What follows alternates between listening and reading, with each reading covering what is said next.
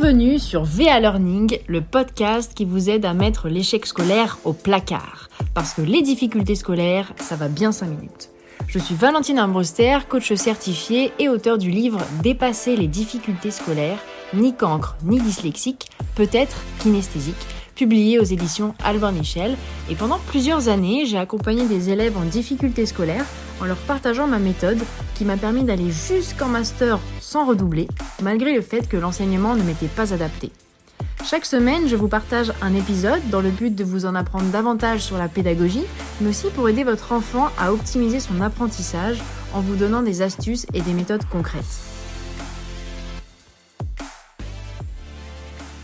Alors l'intelligence est la faculté de connaître, de comprendre. C'est une qualité de l'esprit qui comprend et s'adapte facilement. L'intelligence, c'est un concept vaste, fascinant, longtemps méconnu ou considéré qu'en partie, car oui, nous ne raisonnons pas tous de la même manière, nous n'avons pas tous la même perception et représentation du monde. Donc pour arriver à un résultat, nous n'empruntons pas tous le même chemin. Pourquoi? Eh bien parce que tout simplement, il y a différentes formes d'intelligence. Et c'est ce que nous allons voir aujourd'hui. Alors, il y a différentes formes d'intelligence, mais il n'y en a pas de meilleures que d'autres. En revanche, il y a des formes d'intelligence plus valorisées que d'autres dans le système scolaire, dans la société ou l'opinion publique, parfois malheureusement.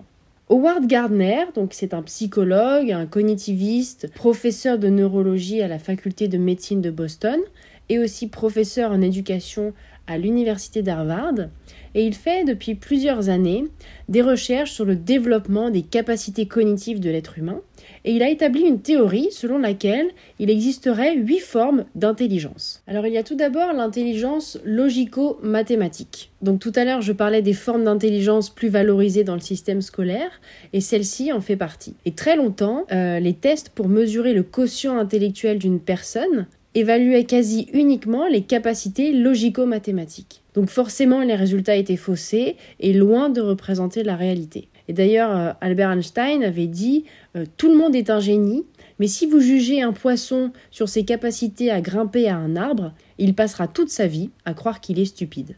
Alors pour revenir à l'intelligence logico-mathématique, qu'est-ce que c'est? Eh bien c'est la capacité à raisonner, à tenir un raisonnement logique, à calculer, à ordonner, à structurer, rationaliser. Et elle est particulièrement développée bien sûr chez les mathématiciens, les scientifiques, les ingénieurs, les enquêteurs, les juristes. on reconnaît particulièrement cette intelligence chez quelqu'un qui va euh, aimer résoudre des problèmes, euh, rechercher des relations de cause à effet, des explications à différents phénomènes. En général, ce sont des personnes qui vont aimer les structures logiques, qui vont expérimenter aussi de manière logique. Et si cette intelligence n'est pas suffisamment développée, eh bien on peut avoir des difficultés à organiser certaines tâches qui vont être un peu plus complexes, à prioriser, à comprendre le sens d'une démarche scientifique ou d'un phénomène. Ensuite, il y a l'intelligence verbale, linguistique. Celle-ci aussi est très valorisée dans le système scolaire. Et donc là, c'est la capacité à être sensible aux structures linguistiques sous toutes ses formes.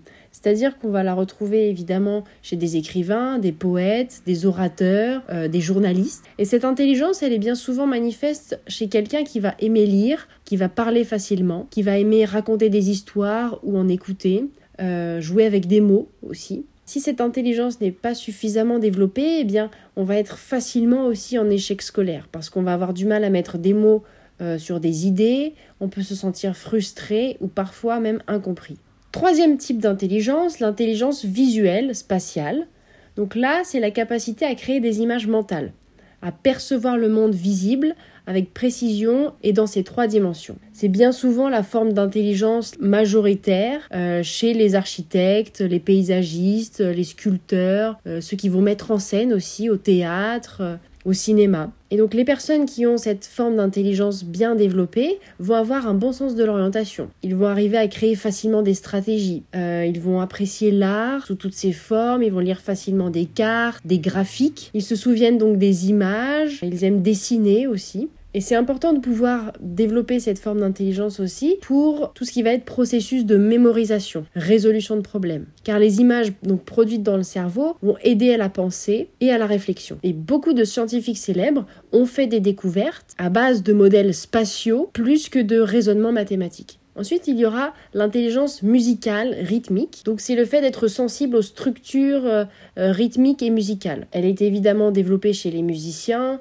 les techniciens du son, chez les poètes aussi. Alors les personnes qui ont cette forme d'intelligence vont souvent euh, fredonner, euh, chanter, se mettre à danser facilement sur le moindre rythme, mais ça va aussi être des personnes qui vont saisir facilement les accents d'une langue étrangère. Et en fait cette intelligence, elle démontre qu'il y a toute une richesse en fait transmise par les sons, par les variations de langage. Donc c'est important aussi de pouvoir euh, développer cette intelligence pour pouvoir déceler tout ça. Il y a également l'intelligence corporelle ou kinesthésique. Donc c'est la capacité à utiliser son corps, à s'exprimer à travers le mouvement. Donc kin, K-I-N, ça veut dire mouvement mis en action. Et esthésie, c'est la sensibilité physique. Donc kinesthésique, c'est tout ce qui est relatif à la capacité de ressentir, d'exprimer des sensations, des émotions, des sentiments. Et avoir une intelligence kinesthésique, c'est concevoir et exprimer une idée en passant par le corps, à travers le ressenti ou les gestes. Elle est donc bien souvent développée chez des danseurs, des acteurs, des mimes, mais aussi des chirurgiens, des artisans, des mécaniciens. Et donc les personnes qui ont ce type d'intelligence aiment utiliser leurs mains, sont habiles en travaux manuels, ils aiment faire du sport, jouer la comédie, ils apprennent mieux en bougeant et en faisant des expériences. Et si cette intelligence n'est pas suffisamment développée, eh bien le corps ne va pas être un outil mais plus une contrainte. Après, il y a l'intelligence intrapersonnelle, donc ça, c'est lié à la connaissance de soi. Elle va être développée bien souvent chez les philosophes, chez les écrivains. Et on reconnaît cette intelligence chez quelqu'un qui a une bonne connaissance de ses forces, de ses faiblesses, de ses valeurs, de ses capacités. Ce sont des personnes qui en général vont apprécier la solitude et qui sont capables aussi de se motiver personnellement. Pourquoi c'est bien de développer cette forme d'intelligence? Eh bien parce que ça permet aussi de retirer le meilleur des expériences, de réfléchir sur une expérience, sur ce qui a bien fonctionné, sur ce qui a moins bien fonctionné, et chercher à améliorer ça. C'est vraiment arriver à réfléchir, à se remettre en question, et à faire de chaque expérience un apprentissage. L'intelligence ensuite interpersonnelle. Donc là, c'est le fait d'entrer en relation avec les autres. Ça peut être des enseignants, des politiciens, des formateurs, des consultants, des vendeurs, des personnes chargées de relations publiques. Toutes ces personnes-là ont bien souvent une intelligence interpersonnelle assez développée. C'est la capacité à entrer facilement en relation avec les autres, à s'acclimater avec facilité. Ce sont des personnes qui en général ont beaucoup d'amis, de relations. Ils aiment les activités de groupe et ce sont de bons communicants. Et quand on ne la développe pas suffisamment, eh bien, il y a un risque d'enfermement, de se couper des autres, euh, de la richesse aussi de travailler avec d'autres et de la coopération. La dernière forme d'intelligence, donc celle-ci, elle a été ajoutée par Howard Gardner en 1996, c'est l'intelligence du naturaliste. C'est ce qu'il appelle la capacité à reconnaître et à classer, identifier des formes et des structures dans la nature, donc sous forme minérale, végétale ou animale. Donc ce sont toutes les personnes qui vont arriver à reconnaître, à classifier des plantes, des animaux, qui vont s'intéresser au fonctionnement de la nature. Ils savent organiser euh, des données, sélectionner, faire des listes. Ils sont très observateurs des animaux et de leur comportement. Ils sont aussi assez sensibles à leur environnement naturel et aux plantes. Et ils cherchent à comprendre la nature et à en tirer parti. Donc ça peut être de l'élevage jusqu'à la biologie. Ce sont des personnes qui se passionnent aussi pour le fonctionnement du corps humain, qui ont une bonne conscience psychologique, humaine. Et donc c'est bien de pouvoir la développer justement bah, pour ne pas se couper du monde, de la nature, euh, mais de pouvoir voilà, arriver à l'observer et à la respecter. Donc vous voyez finalement qu'il y a de nombreuses formes d'intelligence. Et en fait, chaque personne dispose de ces huit formes d'intelligence, mais en quantité variable.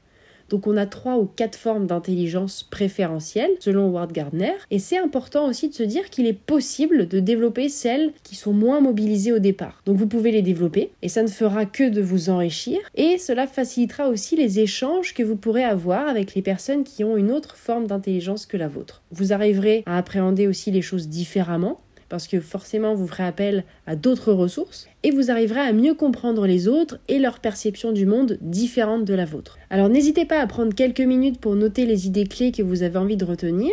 Et je vous laisse avec cette citation d'Albert Einstein qui dit La créativité, c'est l'intelligence qui s'amuse. Et moi je vous dis, amusez-vous.